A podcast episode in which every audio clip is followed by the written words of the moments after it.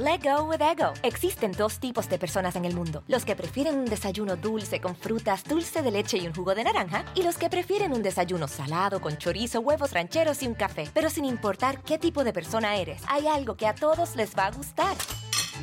Los crujientes y esponjosos Ego Waffles. Ya sea que te guste un desayuno salado, con huevos o salsa picante encima de tus waffles, o seas más dulcero y los prefieras con mantequilla y miel. Encuéntranos en el pasillo de desayunos congelados. Lego with Ego. algunos les gusta hacer limpieza profunda cada sábado por la mañana.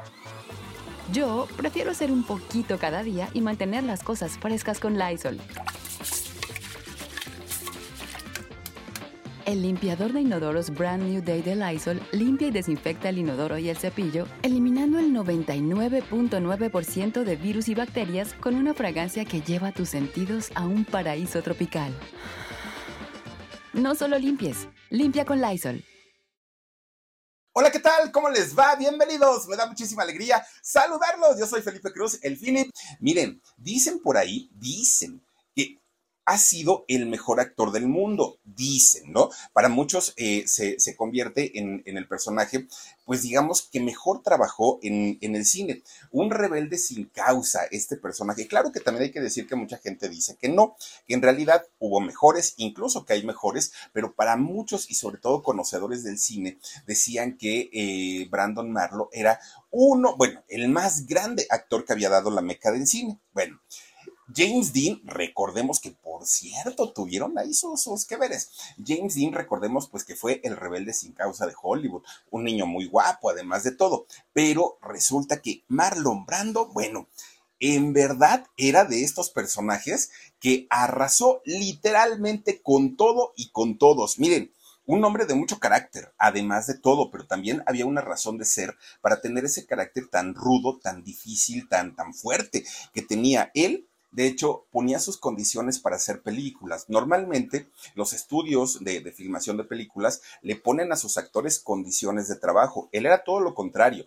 Sí trabajo, pero con la condición tal, tal, tal, tal, tal, y empezaba a enumerar todos sus requerimientos y siempre se los cumplían. ¿Por qué? Porque era garantía de taquilla, era garantía de éxito. Fíjense que el, el nombre de este personaje, Marlon Brandon Jr., resulta que, ¿por qué era Junior?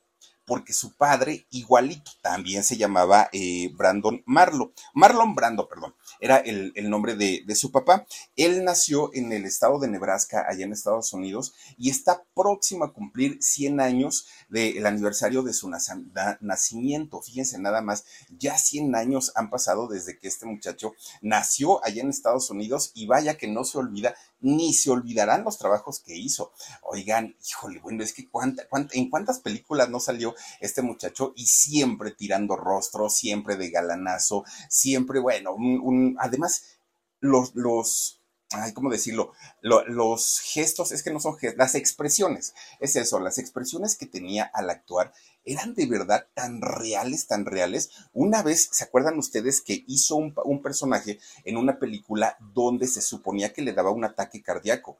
Bueno, resulta que cuando estaban en el set, estaban filmando eh, la escena para esta película, ahorita me voy a acordar en qué película fue, pero resulta que mientras estaban haciendo eh, esta película, Marlon ya había ido a diferentes hospitales para ver cómo era el proceso de un paro cardíaco. Estudió tanto, tanto, tanto a los enfermos que llegaban en esta condición, que al momento que el, director dice, no, eh, empieza a rodar la escena, Marlon empieza a agitarse de tal manera que de verdad le llamaron a los servicios de emergencia porque pensaban que sí se estaba infartando en ese momento por la, forma en la que se estaba acelerando tanto, tanto, tanto.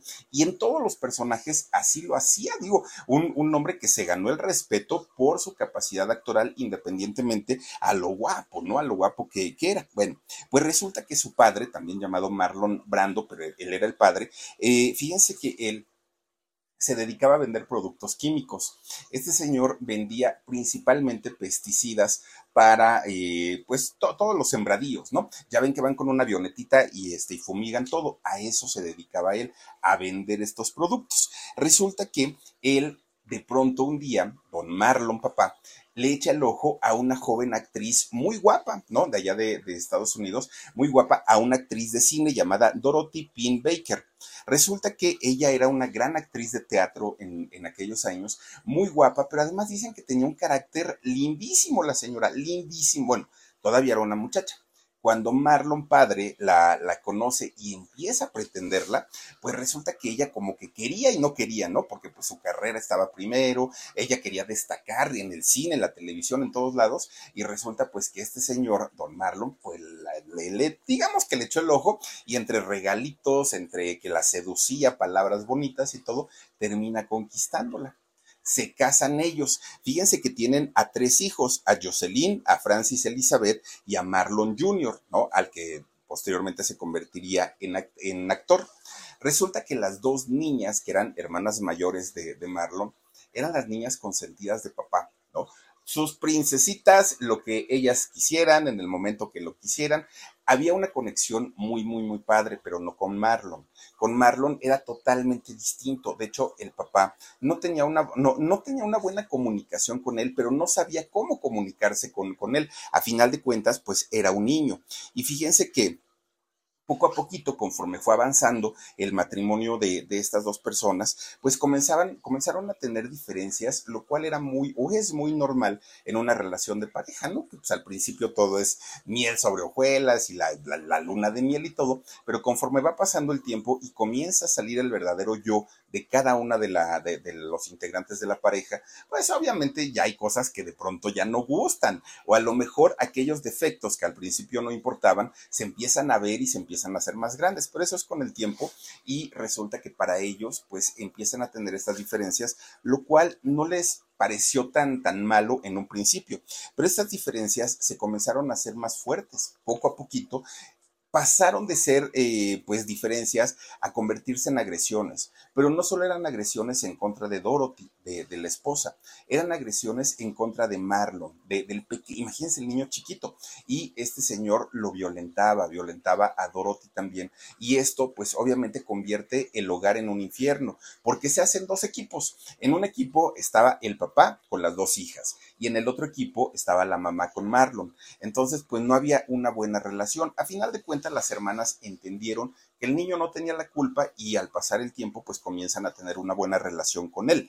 Pero de inicio pues no, no había una buena relación entre ellos. Resulta que el padre, Marlon padre, era muy rígido con su hijo, mucho, mucho, muy, muy estricto. Era creyente católico, sí, pero a pesar de ser creyente y supuestamente de ser muy moralista el Señor, pues en realidad tenía doble moral, porque eso sí, el Señor, fíjense, siempre le estaba enseñando los buenos modales, la buena educación a su hijo, lo que se podía hacer, lo que no se debía hacer. Bueno, el señor muy, según él, muy preocupado. Pero resulta que él, bueno, su vida era un desastre. Fíjense nada más que él, cuando sabía que Dorothy tenía alguna función en el teatro y se llevaba a sus tres hijos, a Marlon con, con las niñas, este señor a su casa metía a sus amantes. Y no era una, era una y otra y otra y otra y otra y otra y otra pero eso sí, el niño no podía hacer algo que al señor le molestara porque inmediatamente comenzaban los regaños, comenzaban los golpes, los insultos, la mamá, doña Dorothy, se quería meter a defenderlo y el señor pues le pegaba a Dorothy, en fin. Era una, una cuestión verdaderamente terrible para Marlon, terrible, terrible, ¿no? Bueno, pues resulta que, fíjense que eh, toda la familia pues nunca pudo tener una, una, relación cordial entre todos, porque prácticamente el padre era el que se encargaba de dividirlos a todos, ¿no? Y siempre les decía a los hijos, tu madre no te quiere, y si te, si te quisiera no se iría a trabajar, pero mira que esto, pero mira que el otro, siempre fíjense que eh, empezaba el Señor a, pues a trabajar la mente de ellos para dividirlos. Resulta que todos estos problemas empiezan a acelerarle una cuestión a Dorothy se pone tan mal, tan mal, que su carácter de ser una señora linda, educada, paciente, muy buena señora, resulta que al poco tiempo su carácter cambió, se volvió explosivo, tuvieron que llevarla a un psiquiátrico y ahí pues le diagnostican bipolaridad a esta mujer. Imagínense si al día de hoy la bipolaridad es algo que sí se trata, pero hay que ser muy cuidadosos con los medicamentos, hay que ser muy cumplidos, muy disciplinados. En aquellos años, pues no había tanta información y prácticamente pues la declaran loca a la señora, ¿no? Porque pues de la noche a la mañana eh, o, en cuestión de segundos tenía cambios muy, muy, muy bruscos eh, en su estado de ánimo. Podía estar abrazando a su hijo y a los dos segundos ya le estaba regañando, ya le estaba pegando. En fin, la señora se puso bastante mal. Todo esto, pues como consecuencia de los tratos que le daba el esposo y, de lo que veía la señora, porque a final de cuentas ella se enteraba de todos los de todas las amantes, ¿no? Que metía el esposo ahí en su casa. Bueno, pues resulta que no contaban con él, con, el esposo. Mm, eh, Marlon, pues obviamente menos contaba con su papá, era el que pues estaba más, más rezagado de todo. Bueno, pues resulta que se empiezan a hacer una relación mucho más cercana entre Marlon y Dorothy y eso hace que Dorothy lo llevara constantemente al teatro, ¿no? Y entonces ya estando en el teatro es donde Marlon comienza a decir, pues si mi mamá es una mujer exitosa, si le va muy bien, este, ¿por qué yo no? Y se empieza a meter en la cabeza la idea de convertirse en actor. Pero fíjense que él decía, no, yo no quiero ir a la escuela, no le gustaba. Lo que hacía Marlon era ponerse a observar. A algunos les gusta hacer limpieza profunda cada sábado por la mañana. Yo prefiero hacer un poquito cada día y mantener las cosas frescas con Lysol. El limpiador de inodoros Brand New Day de Lysol limpia y desinfecta el inodoro y el cepillo, eliminando el 99.9% de virus y bacterias con una fragancia que lleva tus sentidos a un paraíso tropical. No solo limpies, limpia con Lysol se convierte en un chamaco tan observador que veía cada gesto, cada movimiento, cada expresión de las personas para ver cómo reaccionaban ante ciertas circunstancias. Eso le traía problemas porque siempre le decían, ¿y tú qué me ves, chamaco baboso? Ve para otro lado, ¿no? Pero él lo que estaba haciendo era observar para después aprender y poder hacer sus interpretaciones muy padres. Todo apuntaba a que Marlon se iba a convertir en un gran actor, en un artista de, de gran nivel pero no fue así. De inicio no fue así. ¿Por qué? Porque la mala relación que tuvo con su padre y el eh, carácter tan voluble de su mamá al ser una mujer bipolar, pues hicieron que eh, Marlon agarrar el mal camino, siendo bien jovencito, bien jovencito. Fíjense que de repente empieza a juntarse con la, con la pandilla, ¿no? De, de su barrio. Puros chamacos, como dicen por ahí, el escuadrón de la muerte, pues puro maleante, ¿no? Y entonces Marlon, lejos de, de pues comportarse bien, de, de, de, estar en su casa estudiando y todo, no, el chamaco ya andaba en las pandillas, oigan, bien jovencito, y traía un cuchillo, andaba armado. ¿Y saben para qué quería el cuchillo? Para ponchar las llantas de los vecinos. Agarraban los squinkles, ponchaban las llantas y se echaban a correr. Eso era lo que hacían, ¿no? Todos los chamacos. Bueno, ya traían a todo el barrio, a todo el, vecindario asoleados, asoleados. Y resulta que al poco tiempo, fíjense lo que son las cosas, con sus ahorros, este chamaco se compra una pistola de aire. ¿no? Que finalmente, pues será de aire y todo, pero oigan, da, golpea, ¿no? Pues, pues da, golpes bastante duros. Y resulta que con estos, eh, con esta pistola de aire, fíjense que a veces asaltaba a sus propios vecinos, siendo bien, bien, bien jovencito. Bueno, pues resulta que un día Marlon eh, iba llegando de, de la calle pues andar en la vagancia, tenía 12 años, fíjense, pues, ya desde los 12 años andar este, asaltando gente y ponchando llantas, pues si hubiera seguido por ese camino, miren, pues prácticamente pues su vida hubiera sido muy cortita. Resulta que un día va llegando a su casa, tenía 12 años, y cuando va llegando a su casa casi se encuentra en la puerta con su papá, y resulta que el papá iba, pero hasta las chanclas, ¿no? De borracho, pero bien borracho, apenas si podía caminar el señor. Ah, porque eso sí, miren, un borracho puede tomar el metro, el camión, caminar escaleras, subidas, bajadas y todo. Pero llega a la puerta de su casa, ay, me tiro y ya no me levanto, ¿no? Porque hoy ahí ya no pudieron llegar. Pero eso sí, ya viajaron 40 minutos, una hora, ¿no? Para llegar a su casa. Pues resulta que lo mismo, este señor se tira ahí en la puerta. Y Marlon, siendo pues un, muchacho jovencito, papá, levántese, mire que este, pues mi mamá está allá adentro y se ve mal aquí en la calle y todo. Ah, que tú cállate, que no sé qué. La señora interviene, Dorothy. Oye, deja en paz al niño, mira que todavía de que te está ayudando y te está apoyando. Este señor se levanta, pero miren, eso sí se pudo levantar, pero como gallo, girito, girito. Se levanta y le acomoda una tranquiza a la mujer, pero tranquiza, tranquiza, que bueno, la, la, la pobrecita la dejó tirada. Este hombre briago, irresponsable, imagínense nada más. Bueno, pues resulta que en ese momento Marlon se le pone al tú por tú al, papá, saca su pistola de aire y lo amenaza de muerte. Y tú vuelves a tocar a mi madre y no lo cuentas y te voy a matar. Bueno, el chamaco estaba pero encanijado por, porque le, pegó este, a su mamá. Fue la última vez, fíjense nada más que Marlon ya estaba cansado porque no era la primera vez que el padre golpeaba a su mamá, que lo golpeaba a él. Él ya estaba harto. Y lo más triste del asunto es que para aquel momento Dorothy estaba ya tan, tan desequilibrada, pues imagínense sin medicamentos para su bipolaridad, aparte que no le ayudaba, ¿no? Ni, ni el marido, pues ni los hijos que no sabían cómo hacerlo. Resulta que para aquel momento ella ya había caído en el alcoholismo todo el tiempo se la pasaba tomando, pero no era todo. Además, fíjense que ella, la Dorothy, cuando ve que Marlon padre estaba pues saliendo con cuanta mujer se le ponía enfrente, ella comienza a hacer lo mismo con señores. Entonces, cuando se iba al teatro, pues se buscaba al, algún alguna persona, algún amante, para poder pues, sacar sus frustraciones y devolverle la misma moneda al, al señor. Pero fíjense que lo, lo, triste del asunto es que los dos padres metían a los amantes dentro de la casa, pero no paraba ahí el asunto.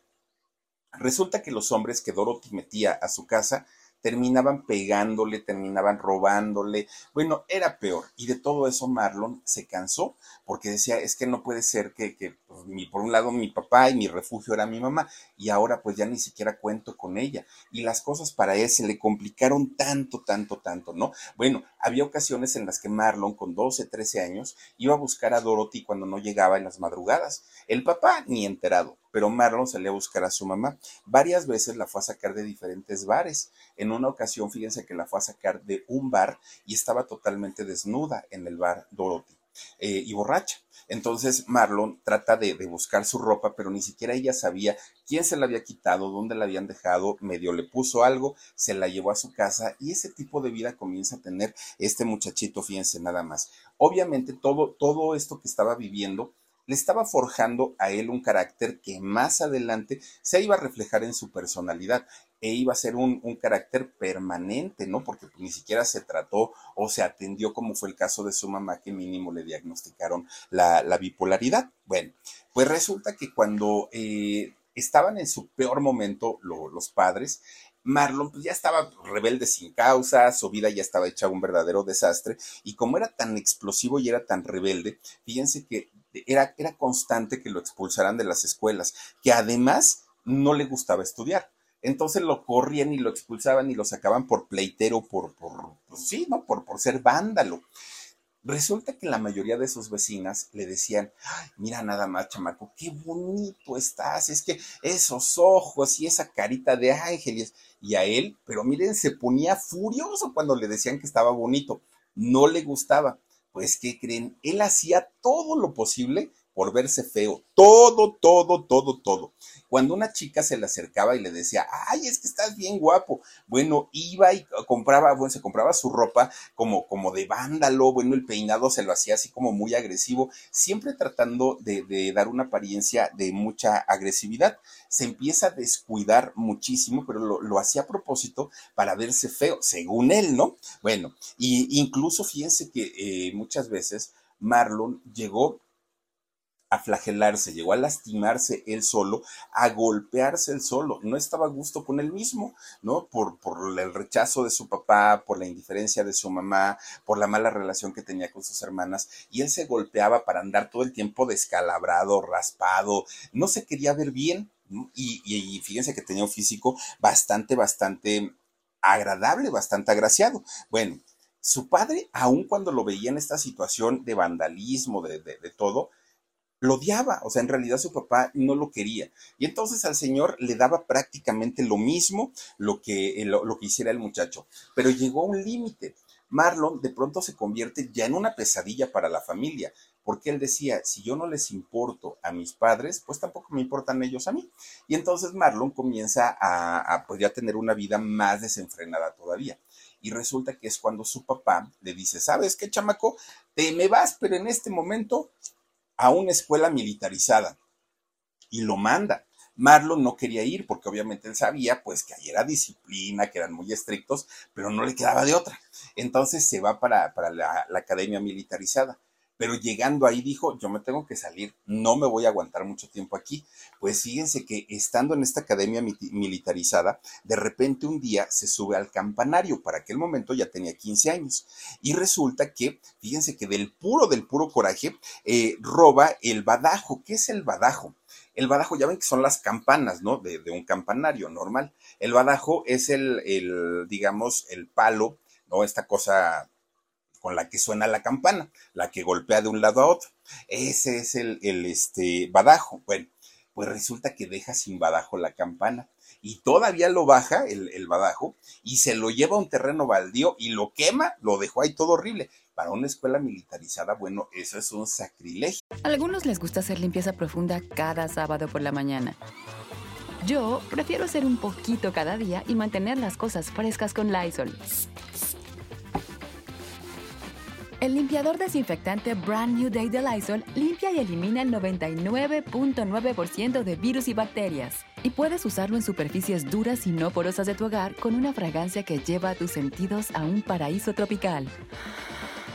No solo limpies, limpia con Lysol.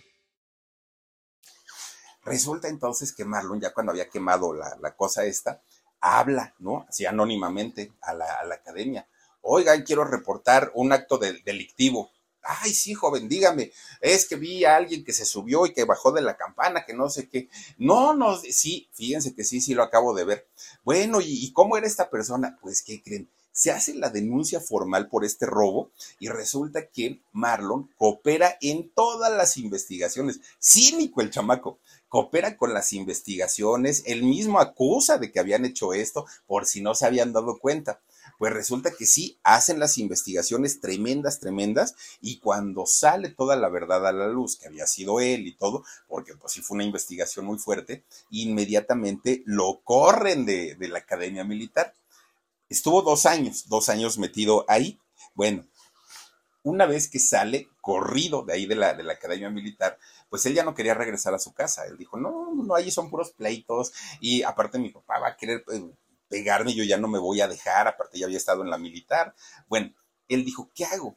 Buscó la manera de emanciparse, ¿no? Que es pues tomar el control de su vida sin tener la mayoría de edad y entonces comienza a buscar trabajos y en su trabajo, bueno, en los trabajos que buscó, prácticamente hacía de todo. Para aquel momento, fíjense que ya estaba por cumplir de 18 años y resulta que empieza él a buscar su, emancipación, pero dentro de esta emancipación a él no le costó tanto trabajo porque para aquel momento ya su, sus padres estaban en, en el último, digamos para la última firma de su divorcio, ya estaban prácticamente separados. De hecho, sus hermanas mayores ya se habían eman, emancipado y ya se habían ido a vivir a Nueva York.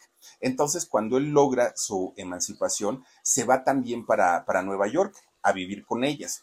Y es cuando eh, sus hermanas, fíjense que de, dentro de la mala relación que tuvieron siendo niños, después ellas entendieron perfectamente que la vida de Marlon no había sido nada fácil y es cuando pues le dan todo el apoyo a él. Ahí fíjense que empieza a trabajar en un restaurante como lavaplatos, Marlon Brando, después se hizo eh, vendedor de refrescos, después se hizo botones en un hotel y hasta sensorista. Pues imagínense ustedes, para esa edad que él ya tenía 18, 19 años, estaba en su mejor momento. Su atractivo físico era notorio y aunque él insistía en quererse ver feo, pues ¿cuándo? O sea, no, no, no, no, el muchacho tenía lo suyo. Y entonces resulta que trabajando como, como ascensorista es cuando conoce a una muchacha esta muchacha pues empieza a coquetear con él, pero fíjense que ella en realidad quería una relación bonita, quería un matrimonio y ya se veía como, como madre de familia, viviendo pues, su, su 50 aniversario de casada y todo el rollo. Esta mujer era Celia Webb. Y esta mujer, fíjense que era una, una mujer hispana, de hecho ella, y se enamoraron, comienzan a tener una relación y fíjense que ese fue el inicio de una carrera sexual desenfrenada de este muchacho. ¿Por qué? Porque prácticamente se convierte pues en un macho semental, ¿no? No dejaba títere con cabeza. ¿Han ustedes escuchado la canción de Pedrito Fernández del Aventurero? Me gustan las altas y las chaparritas, solteras, casadas y divorciaditas. Digo, ay, que empieza igualito Marlon Brando. Miren, no dejaba una, lo mismo señoras, lo mismo muchachas, lo, agarraba, pero parejo, parejo, parejo, porque pues en, en, ese momento que él descubrió que tenía esa facilidad para conquistar a las chicas y que ni siquiera tenía que trabajarlas, solitas llegaban, solitas, solitas, pues él dijo, de aquí soy, y comienza a tener ese tipo de vida, y, y de hecho fíjense ustedes que las latinas eran su, su debilidad, las mujeres morenitas, latinas, con, pues obviamente con ese sabor guapachoso, eran la debilidad de este eh, muchacho. Celia ya se veía casada, fíjense, ya, ya, ella ya estaba planeando su boda, pero Marlon no, él decía, no, hombre, yo de aquí soy, ¿no? Pues con una, con otra. Fíjense que, que el caso de Marlon, normalmente cuando él tenía una pareja, tenía tres mujeres al mismo tiempo tres. O sea, nunca pudo tener una pareja solito, ¿no? Así de decir, estoy de novio con tal, no, siempre eran tres, tres, tres, agarraba de tres en tres, porque pues las chicas lo buscaban, lo asediaban. De hecho, fíjense que Celia se embaraza. Celia estaba muy contenta porque ella decía, ya lo agarré, ya lo atrapé. Después de esto, pues obviamente él se, se, va a tener que casar conmigo y vamos a tener que hacer una vida en pareja. Pero resulta que fíjense que el bebé al momento de nacer nace muerto, nace sin vida su bebecito. Celia cae en una gran depresión y esto pues obviamente hace que llegue el, rompimiento. Marlon, pues, no crean ustedes que le sufrió tanto, o sea, él dijo, bueno, pues si no fue con Celia, uy, pero así la lista de chamacas que quieren conmigo es enorme, enorme. Y entonces andaba con una, andaba con otra, bueno, se convierte prácticamente en un adorador del sexo, Marlon Brando no le importaba nada, no le interesaba nada, perdón, más que el sexo. Bueno, pues resulta que ya que estaba en Nueva York, allá con sus hermanas, dijo, ay, pero yo me acuerdo que también quería ser artista, pues cuando mi mamá me llevaba al teatro, ¿qué se me hace? Dijo Marlon, pues que voy a seguir el, pues ahora sí que el camino de, la actuación. Y fíjense que busca a una mujer que le dijeron que era buenísima, Stella Alder. Esta mujer era una maestra de, actuación, pero fíjense que ella había sido alumna de un maestro ruso, Konstantin Stalinavsky que de hecho en, en, México se da el, ¿cómo se llaman? El método Stalinavsky como un método de actuación. ¿Por qué? Porque pues, se supone que es el método vivencial y que uno tiene que recordar cosas para entrar en personaje, para llorar, para reír y todo esto, ¿no? Y resulta que Estela era eh, su maestra directa de, este señor, de Konstantin Stanislavski. Bueno, pues resulta que cuando Estela lo vio, porque fue Marlon a, a este, pedirle información sobre las clases de actuación. Dijo, ¡ay! ¿Y este vagabundo quién es? Lo que sí es, es, que ella no se dio cuenta que Marlon sí la había escuchado. Había escuchado cuando ella se, se, preguntó, según en silencio, quién era ese vagabundo. Y resulta que Marlon dijo, me llamo Marlon Brando, ¿no? Y entonces la señora pues ya se quedó así como que, ay, perdón joven, pero es que pues mire cómo vienen, qué fachas. No, pues es que yo así me he visto, pero es que en realidad no se bañaba, no se afeitaba, o sea, eh, lo que él buscaba era verse rudo y era verse feo, ese era su, su rollo. Y resulta que después de dos semanas de comenzar a estudiar con esta maestra Estela, se convierte en el alumno consentido de ella, porque era muy aplicado, porque sí se notaba que le gustaba el, asunto de la actuación, y pues obviamente esta maestra se quedó fascinada, porque ya que lo vio bañadito, cambiadito, la cosa cambió, la historia cambió. Bueno, pues resulta que siendo él el, alumno preferido de, toda la escuela y que le ponía muchísimo, muchísimo empeño, fíjense que él siguió todavía pues dándole rienda suelta a su vicio de, del sexo. Pero para aquel momento, Marlon ya había probado prácticamente pues de todas las edades, mujeres chicas de todas, de todas las edades. Y es el momento en el que comienza también a tener relaciones sexuales con hombres. Y no con uno, lo mismo que con las mujeres, otro y otro y otro y otro. Para aquel momento, cuando la gente le cuestionaba, oye, pues es que qué rollo contigo, mira que, ¿cómo es posible que dicen que con este y dicen que con el otro? Y él dijo, sí, soy bisexual y cuál es el problema. para aquella época, bueno, fue el escándalo. ¿Cómo? No era famoso, obviamente, pero pues decirlo a su entorno, pues fue una, una, noticia que les impactó mucho. Pero él dijo, a mí me vale gorro, yo estoy feliz de la vida, disfrutando del amor, disfrutando de mi sexualidad. ¿Cuál es el miedo? Decía Marlon, pues si no me dan de comer ellos. Bueno, resulta que para aquel momento él compartía un, un pequeño departamento con un amigo que se llamaba Freddy Fior. Resulta que Freddy ocasionalmente también tenía sus que veres con Marlon, ¿no? A, veces. Y fíjense que Marlon llegó el momento en el que ya le valía gorro meter a cuanta gente eh, quisiera allá a su cuarto y en muchas ocasiones compartía eh, estos encuentros sexuales con este amigo Freddy. Resulta que un día, fíjense lo que son las cosas, un, día y Marlon se encuentra a un muchacho en la calle, a un homeless, ¿no? A un vagabundo. Se lo encuentra en, en la calle y pues dijo, ah, pues este con una bañadita no queda tan peor. Vente, órale, vámonos para allá, para el cuarto. Y se lo lleva al vagabundo. Y el, el vagabundo, pues ya después de bañadito y todo, pues quedó re bien, se lo comparte con este Freddy. Y ese tipo de, de historias eran frecuentes con hombres y con mujeres dentro de, de, ese departamento. Fíjense, nada más, se llevaba gente de, cuando iba a los bares, se llevaba al barman, se llevaba, bueno, a, a quien se encontrara, ¿no? A, a todo el mundo. Bueno, pues Marlon, él, él consideraba que para él el sexo era como una puerta de escape a todo el sufrimiento que había pasado y que había vivido siendo niño él decía, pues es que es la única manera en donde me siento bien, donde me siento contento, donde no tengo depresión y eso, pues, por eso es que siempre estoy en constante búsqueda de tener una pareja sexual, decía él. Bueno, pues miren. A algunos les gusta hacer limpieza profunda cada sábado por la mañana. Yo prefiero hacer un poquito cada día y mantener las cosas frescas con Lysol. Las toallas desinfectantes Brand New Day de Lysol hacen súper conveniente limpiar superficies como controles remotos, tabletas, celulares y más, eliminando el 99.9% de virus y bacterias, con una fragancia que lleva tus sentidos a un paraíso tropical. No solo limpies, limpia con Lysol. Algo extraño es que Marlon, cuando salía con, con algún muchacho, dicen que era como muy caballero, que era pues como muy correcto, ¿no? El, el muchacho. Pero cuando salía con mujeres, bueno, las maltrataba, las insultaba, las humillaba. El trato era totalmente con, con, las chicas. Y dicen también que esto era a causa de la ausencia que, que había tenido de, de, su mamá, que por la adicción al alcohol y por la bipolaridad, pues nunca estuvo con él, ¿no? O sea, siempre, siempre fue una, una mujer ausente. Bueno, pues resulta que Marlon aparte cuando estaba estudiando con, con Estela, Estela inmediatamente lo empieza a meter a varias obras de teatro, lo empieza pues a capacitar ya para que empezara a trabajar, porque ese físico y ese talento que tenía el muchacho tenía que ser visto por la gente. Tan es así que fíjense que cuando cumple 26 años, hace su primer película, se llamó Los Hombres. Fíjense que ahí la hace de, de un muchacho paralítico que era un veterano de, de guerra, de eso trata, trata de hecho la película.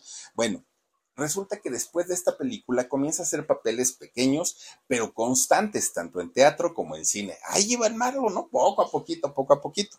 De repente un día llega a sus manos un texto que le cambió la vida a este muchacho. Bueno, en realidad fueron dos, pero llega el primer texto que le cambió la vida definitivamente a este muchacho. Fíjense que eh, hay un, un escritor, ¿no? Muy, muy, bueno, había más bien un escritor llamado Tennessee Williams este señor pues era muy afamado, muy, muy, muy afamado. Y había escrito cantidad y cantidad de obras literarias.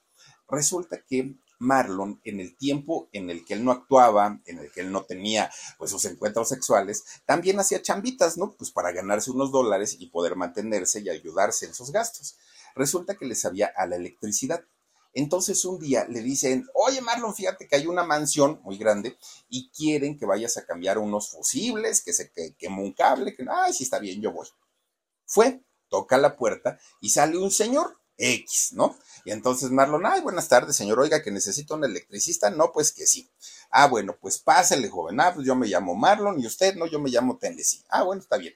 Entonces empiezan a, este, a, empieza Marlon a trabajar Pero mientras estaba trabajando, este señor Tennessee, Tennessee Williams, se le quedaba viendo, lo observaba tanto, tanto, tanto, que Marlon recordó los años en los que él, siendo niño, observaba mucho a la gente y decía, ahora entiendo por qué se enojaban, es muy incómodo que se, se, queden viendo.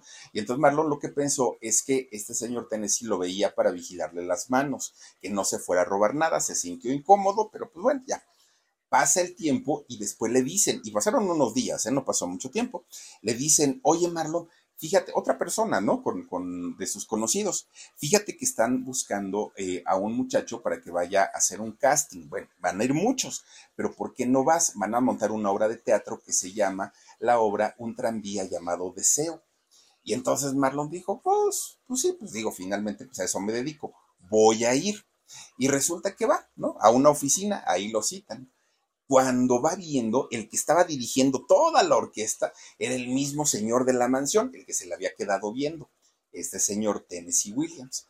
Y entonces resulta que Marlon no sabía que Tennessee había escrito esa, este, pues, pues esa obra, ¿no? Y entonces eh, Marlon, pues agarra el texto que les dieron para, para leer, hace su interpretación, bueno, Tennessee inmediatamente corta todo el casting y dijo, ya tengo a mi, a mi protagonista, muchísimas gracias a todos los demás, es este chamaco, yo no sabía que tú actuabas, pero mira nada más qué sorpresa. Según Tennessee, dijo que nunca en su vida escuchó otra interpretación como la de eh, Marlon Brando nunca, que, lo dejó prácticamente de a seis. Pero además hicieron la versión también de película de, Un tren llamado Deseo.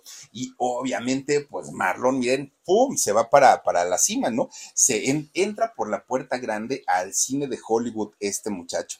Era talentoso, era joven, era guapo, era varonil, era seductor, era excéntrico. Bueno, este muchacho lo tenía prácticamente todo y se convierte en el galán de Hollywood por excelencia. Marlon Brando, sus letras empezaban a, anunciar en las marquesinas de una manera tremenda, tremenda.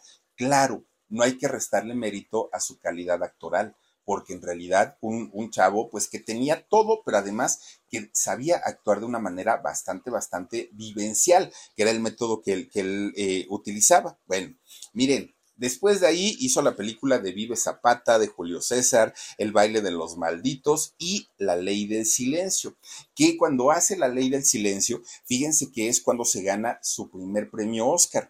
Ahí tenía 30 años Brandon Marlowe.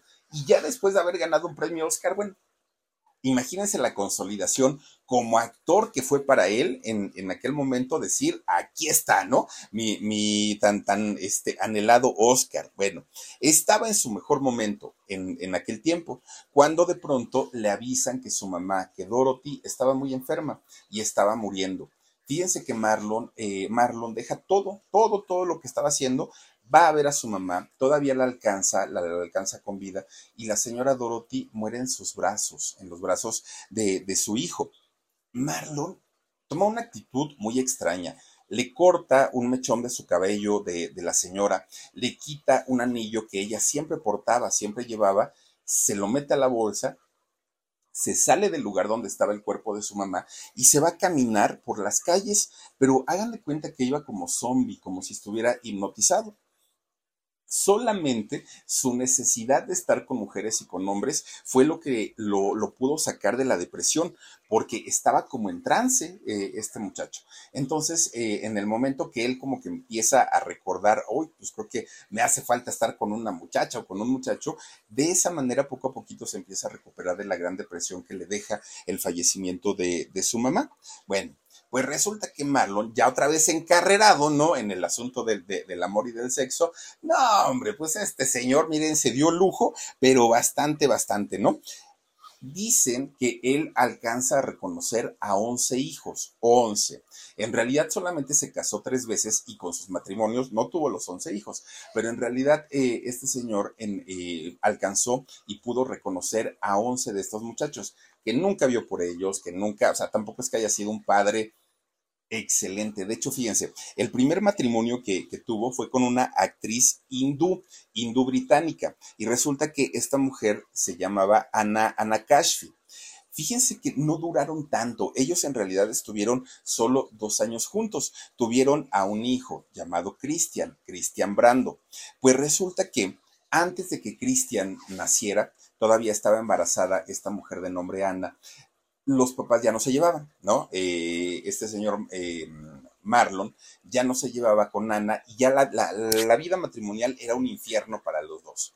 Cuando nace Cristian, pues ellos ya estaban, pero miren, pues pobre chamaquito porque nació en medio de, de, pleitos, en medio de abogados, en medio de todo eso, ¿no? Bueno, pues resulta que se divorcian, sí terminan divorciándose, pero fíjense que el niño vive, ahora sí que desde chiquito, una batalla legal entre sus padres, pero tremenda, tremenda. Empieza el pleitazo, pero tremendo. ¿Por qué? Porque Ana argumentaba pues las infidelidades de, Marlon. Él argumentaba que Ana no era una buena mamá y se empieza a hacer el pleito tremendo, tremendo, tremendo.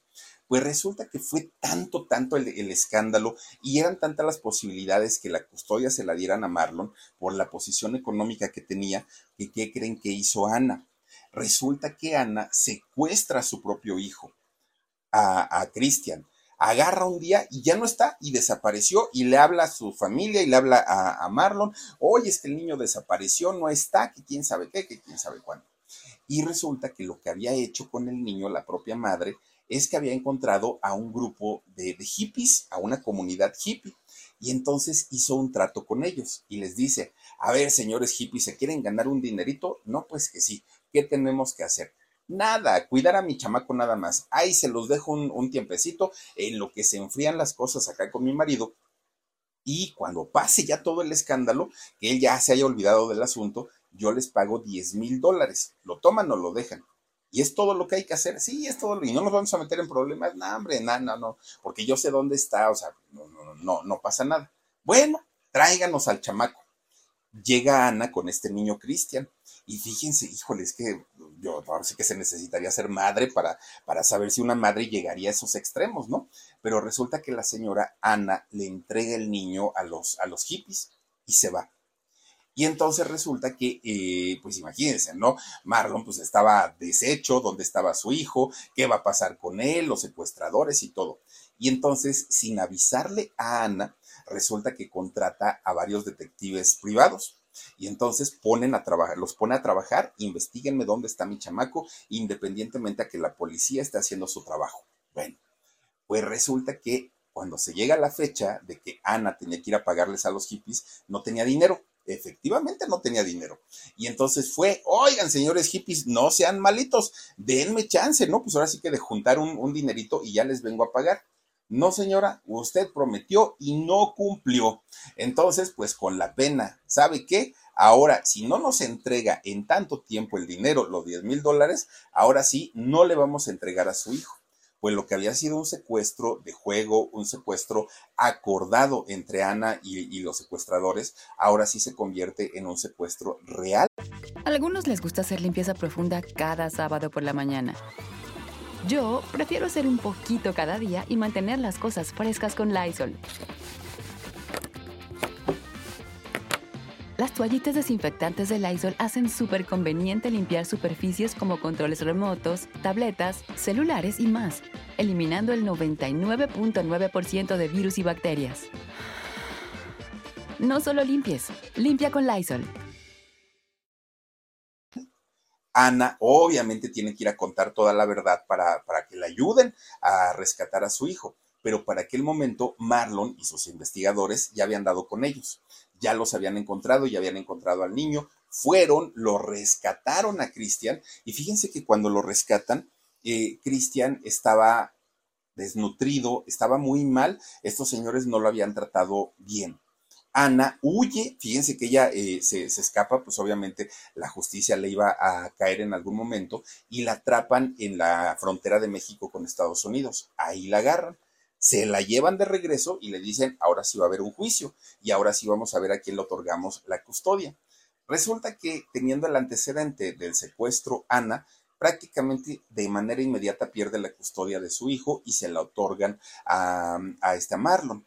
Él se queda con el niño. Bueno, yo no sé con quién le hubiera ido peor, si con Ana, que ya se había prestado para un secuestro, o con Marlon. Que Marlon repite el patrón que había vivido con su papá de maltrato, de ignorar a su, propio hijo. pobrecito niño, porque en realidad el, patrón que había tenido en, su niñez Marlon Brando lo repitió con su hijo. Fíjense que eh, para aquel momento que Marlon ya pues tenía, eh, era, era Marlon Brando y tenía muchísimo dinero, él ya se había comprado una, una isla en Tahití y fíjense, una isla para él solito. Y en ese lugar Marlon acostumbraba a ir a pasarse sus días alejado del bullicio, del trabajo y de todo.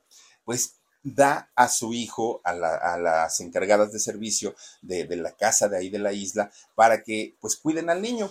Y el niño crece pues entre las trabajadoras eh, ayudantes de la casa, entre los choferes, entre las nanas, pero no veía al papá y el día que lo veía, pues el papá estaba con amigas, amigos, no le ponía atención al pobre chamaco. Imagínense, pues algo muy, muy, muy terrible porque el niño sufrió mucho. Claro, a futuro también esto le iba a perjudicar muchísimo, muchísimo a, a Cristian, que también tuvo eh, problemas bastante, bastante fuertes. Bueno, pues resulta que posteriormente Marlon se casa con quien fue su segunda esposa, María Luisa Castañeda, o le decían Movita.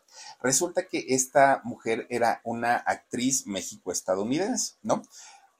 morenita, guapita, bueno, muy, muy, muy guapa, aparte de todo. De hecho, ellos se conocieron cuando Marlon estaba en México haciendo la película de Viva Zapata. Se conocieron, tuvieron un romance, ¿no? De, de aquellos que acostumbraba Marlon, un romance fugaz, pero después de nueve años se encuentran y cuando se reencuentran, se casaron. Bueno, se casan, de hecho, en secreto, porque pues Marlon era la figura del momento. Y entonces se casan en, secreto, tampoco duraron tanto, de hecho también duran solamente dos años y tienen a dos hijos, a Miko sí y a Rebeca. Bueno, pues miren, la historia con ellos prácticamente se repite. Una, una, guerra campal en los tribunales, disputándose la custodia de los hijos, una cosa bastante, bastante fuerte, ¿no? La tercera esposa de, de, Marlon y la última fue Tarita Teripia. Resulta que era una chica haitiana, una, una muchachita que, pues miren, yo no sé si por el lugar de donde era, pero eh, Marlon siempre la, humilló, la hizo menos, incluso se sabe que, le puso la mano encima en más de una ocasión, la golpeaba, no, no, no, una cosa espantosa con, esta pobre mujer. Ella eh, también tuvo hijos con Marlon Brando, que fue Simón Teitú y Tarita Cheyenne.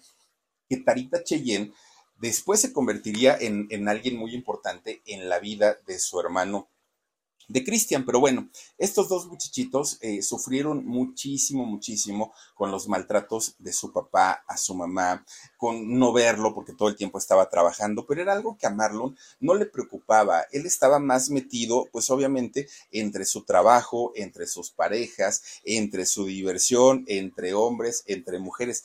Fíjense que Marlon, Marlon Brando se consideraba, él, él no decía que era gay, no decía que era heterosexual, no decía que era bisexual él decía que tenía y vivía, ahí perdónenme, y vivía una sexualidad fluida. así era como se, se, autodenominaba Marlon Brando, ¿no? Eh, una sexualidad fluida. Bueno, fíjense, dentro de los famosos y famosas con las que se supo que tuvo una relación íntima o afectiva Marlon Brando, podemos nombrar a Marilyn Monroe, Ah, digo, de entrada, imagínense, si tuvo en sus brazos a la diva y a esta mujer tan exuberante, tan guapa como, como Marilyn Monroe, pues ya, de ahí ahora sí que lo que le pongan, pues qué, ¿no? Estuvo con Vivian Lake, estuvo con Ava Garner también, estuvo con Rita Moreno, que por cierto, con Rita Moreno, fíjense que vivió Marlon Brando una historia de verdad de terror. Eso se los voy a platicar el sábado en el podcast, porque está bien interesante la historia de, de Rita Moreno con Marlon Brando, que era muy raro, pero fíjense que las mujeres a las que Marlon maltrató más, sí, pero las que maltrató más horrible eran las mujeres que hablaban maravillas de este hombre. Es un seductor, es un galán, es el hombre que me ha hecho vibrar. Bueno, hablaban maravillas, maravillas. De hombres podemos hablar, por ejemplo, del actor Richard eh, Pryor. Está también por ahí Quincy Jones, eh, Quincy Jones, este señor que fue productor de Michael Jackson, ¿no? Productor, de hecho le produjo el disco de Thriller, el más vendido del mundo. Este discazo, bueno, pues anduvo también con, con él, ¿no? Con Quincy Jones, estuvo con Rod Hudson, por ejemplo, estuvo con eh, Gary Grant y James Dean que eh, James Dean, pues ya sabe, que de hecho fíjense que dicen que James Dean se enamoró muchísimo de, de, Marlon Brando y que incluso su personalidad de rebelde y su personalidad en su manera de vestir, de hablar y de comportarse, la sacó en gran parte de Marlon Brando porque ellos pues se entendieron bastante, bastante bien. Bueno, pues miren, resulta que... Eh, así como había gente que de pronto lo amaba, lo adoraba, lo idolatraba a este señor, también había gente que no lo soportaba. Una de ellas era Sofía Loren. Y Sofía, fíjense, belleza de doña Sofía Loren. Ella, eh, doña Sofía, resulta que no lo quería, de hecho lo odiaba, porque decía, es que no puede ser un hombre tan grosero, tan prepotente, tan alzado, tan creído, tan esto, tan... Ta, ta, ta, ta, Sacaba una listotota pero no solamente fue doña este, eh, Sofía Loren. Fíjense que la misma industria de Hollywood también tenía sus reservas con, con Marlon Brandon. ¿Por qué? Porque sabían perfectamente que era un hombre exigente, caprichoso, de un carácter implacable.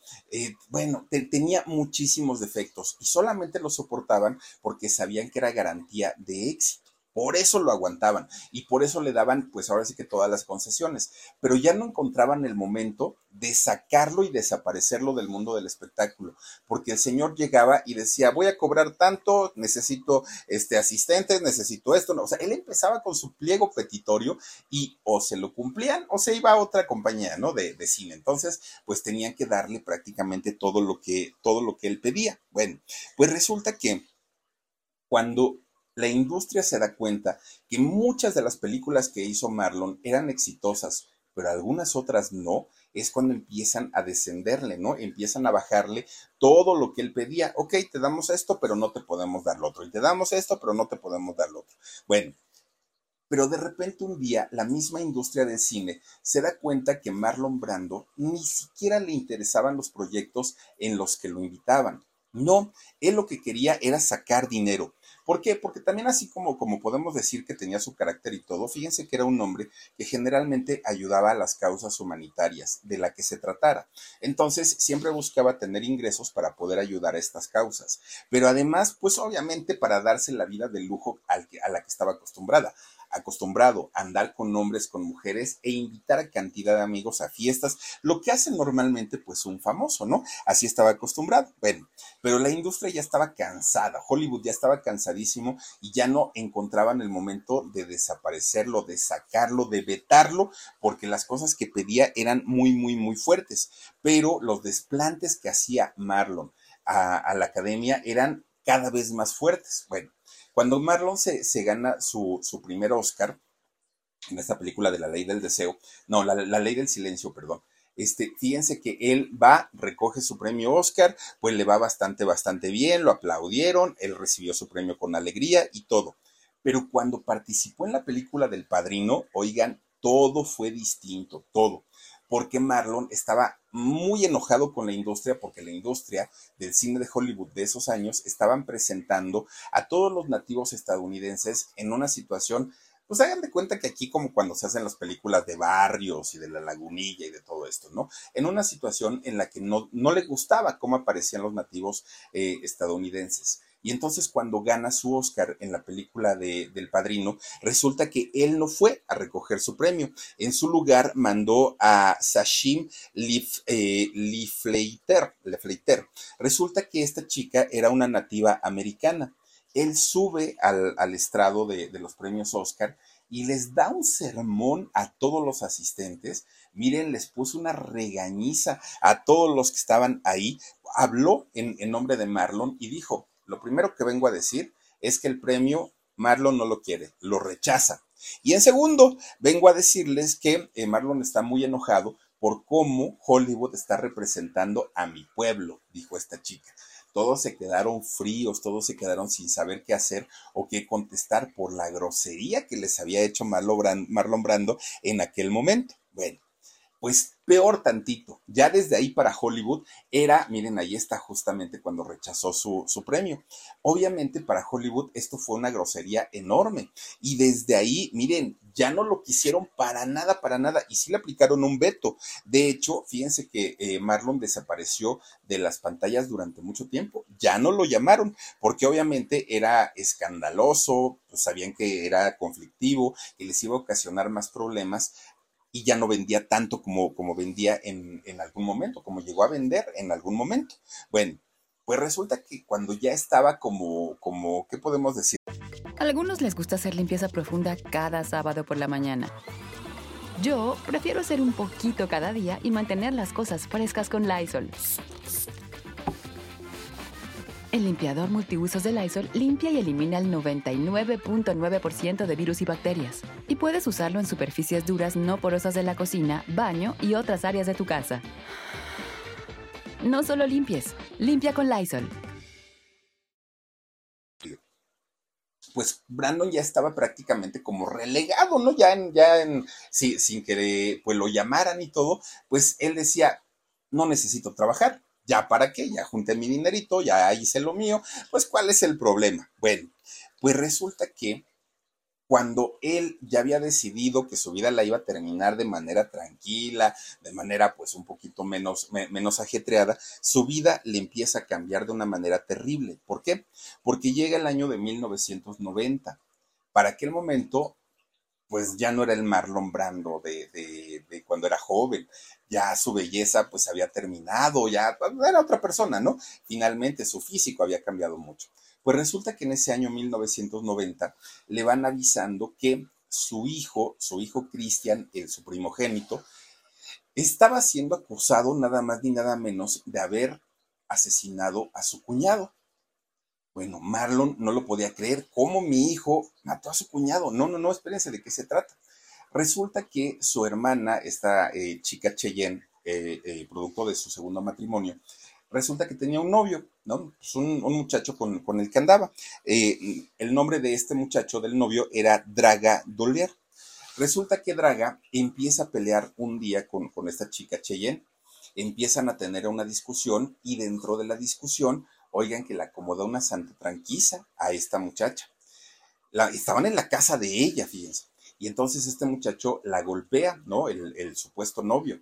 Entonces, eh, Cristian escucha toda esta situación, va a ver, ¿no? qué era lo que estaba pasando y lleva un revólver en su bolsa. Resulta que supuestamente llevaba el revólver en su bolsa solo para asustar a su cuñado, para que ya se calmaran las cosas. Pero cuando el cuñado lo ve y, lo ve armado, pues obviamente se le ve encima los golpes y se hace ahí todo el, el merquetengue que sale una bala pues disparada y esta bala le da a este muchacho Draga. Muere eh, este muchacho. Claro, eh, Cristian es llevado a la cárcel inmediatamente, imagínense nada más. ¿Por qué? Pues porque estaba siendo acusado de haber matado a una persona. Bueno, resulta que ya estando en, en la cárcel, Brandon se empieza a mover con abogados, se empieza a mover con sus influencias. Bueno, incluso hay quien asegura que fue a hablar con los jueces para que le dieran el perdón a su hijo, que, se, que había sido en defensa personal. Y, y, Marlo comienza a gastar una cantidad exorbitante de dinero, tremendo, tremendo. Imagínense los abogados allá en Estados Unidos cobrando por hora y en dólares. No, bueno, no hay dinero que alcance y entonces contrata un gran bufete de abogados para que le, apoyaran a, su hijo.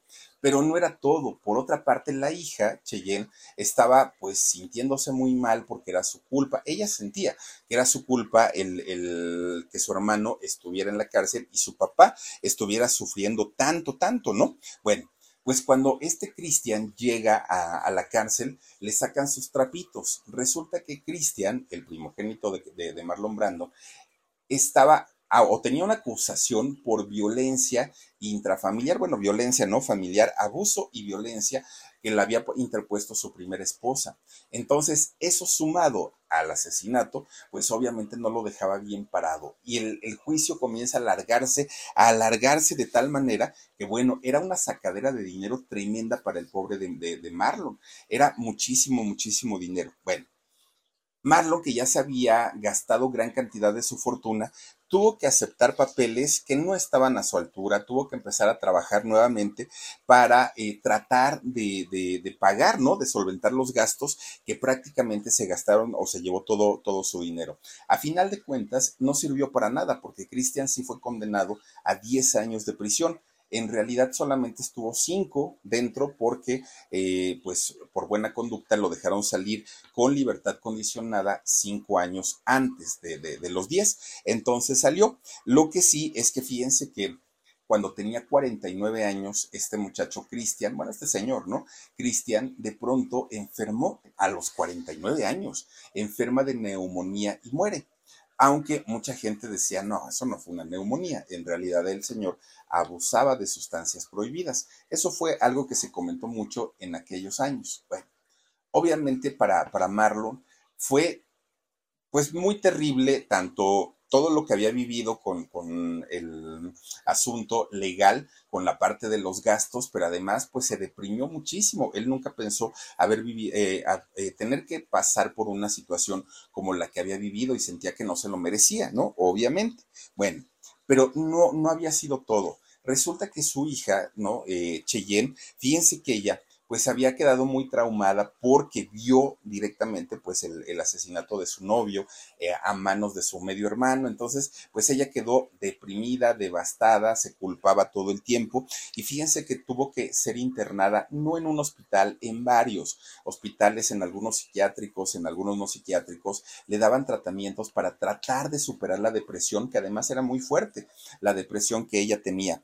Fíjense que ella eh, en 1990, eh, cuando ella tenía 25 eh, años, de hecho, fue 95, perdónenme, no estaba verificando la fecha. En abril de 1995, cuando ella tenía 25 años, se ahorcó en su casa de Tahití, esta muchacha. 25 años, bien jovencita que estaba. Pues, pues una, una situación, que por cierto, ese mismo año de 1995 a los pocos meses sale de la cárcel su, medio hermano Cristian, pero ella ya no lo vio, ya no vio cuando, cuando salió de, la cárcel, ella se sentía tan mal, tan, tan culpable, que decide quitarse la vida, tomar esta decisión tan, tan, tan difícil. Marlon, cuando se entera de esta situación con su hija y el por qué lo había hecho, fíjense que se puso tan mal que tuvo que haber sido internado en un hospital de Los Ángeles. Después de, este, de estos hechos, nada volvió a ser igual en su vida, nada, nada, nada. Después de haber sido un hombre que había, bueno, había puesto de cabeza a todo Hollywood con sus exigencias, que cobraba un millón de dólares por película, que cuando lo llamaron para que saliera unos minutitos en la película de Superman, la de 1978, oigan, él dijo, sí, pero les cobro tres y medio millones de dólares, lo toman o lo dejan. Y era tan tan el personaje de moda que Hollywood se lo pagó por unos cuantos minutos en la, en la película de Superman. Un hombre que lo había tenido prácticamente todo en la vida, juventud, belleza, talento, lo había tenido todo, todo, todo. Ahora estaba prácticamente solo, deprimido, sin dinero. Una, una situación que ni siquiera para él era, era creíble, ¿no? Estaba en la ruina después de haber eh, pues vivido el juicio de, su hijo. Fíjense que él termina viviendo con lo que le pagaba el seguro social y tenía una pensión que era muy, muy, muy bajita por parte de, la Asociación de Actores de, de allá de Estados Unidos. Vivía en un sencillito departamento y pues ahí se la pasaba, ¿no? Solito, eh, pues ahora sí que él recordando sus años de gloria y ya estaba gordito. En aquel momento pues ya tenía un, sobrepeso que siempre había sido delgado aparte de todo. Fíjense ustedes que de pronto Marlon empieza a sufrir de insuficiencia respiratoria, poco a poquito, ¿no? Se empieza a poner cada vez más mal, más mal, hasta que finalmente, un primero de julio del año 2004, eh, Marlon Brando pierde la vida. Algo muy, muy triste porque no, no muere en las condiciones de un gran actor, de un divo del cine, de alguien con, con, la importancia que tuvo en la industria de Hollywood. No, prácticamente, pues miren, muere en el olvido, muere Pues sí, hubo, claro que, que, que, fue mencionado, claro que la gente lo recordó, pero no al nivel de haber sido un gran actor, de, haber, eh, de haberse convertido en un hombre tan, tan, tan atractivo y que movió la industria del cine en Hollywood de una manera tremenda. No fue así. Su muerte pues prácticamente pasó pues como no desapercibida, pero no al nivel de una gran estrella como lo había sido este gran actor Marlon Brando. Qué triste, ¿no? La, la, vida de, de, una estrella, fíjense, de, de, pequeño sufrió tanto y ya de, viejito, ya de persona adulta, sufrir más todavía, pues caramba, qué cosas tan, tan, tan difíciles. Pero bueno, pues así estuvo la vida de, Marlon Brando y se las queríamos platicar aquí en el canal del Philip. Cuídense mucho, descansen rico, pásenla bonito. Soy Felipe Cruz el Philip, me pueden escuchar en podcast y nos vemos. Adiós. Besos. Let go with ego. Existen dos tipos de personas en el mundo: los que prefieren un desayuno dulce con frutas, dulce de leche y un jugo de naranja, y los que prefieren un desayuno salado con chorizo, huevos rancheros y un café. Pero sin importar qué tipo de persona eres, hay algo que a todos les va a gustar. Mm. Los crujientes y esponjosos Ego Waffles. Ya sea que te guste un desayuno salado, con huevos o salsa picante encima de tus waffles, o seas más dulcero y los prefieras con mantequilla y miel. Encuéntranos en el pasillo de desayunos congelados. Lego with Ego. A algunos les gusta hacer limpieza profunda cada sábado por la mañana. Yo prefiero hacer un poquito cada día y mantener las cosas frescas con Lysol. El limpiador de inodoros Brand New Day de Lysol limpia y desinfecta el inodoro y el cepillo, eliminando el 99.9% de virus y bacterias con una fragancia que lleva tus sentidos a un paraíso tropical. No solo limpies, limpia con Lysol.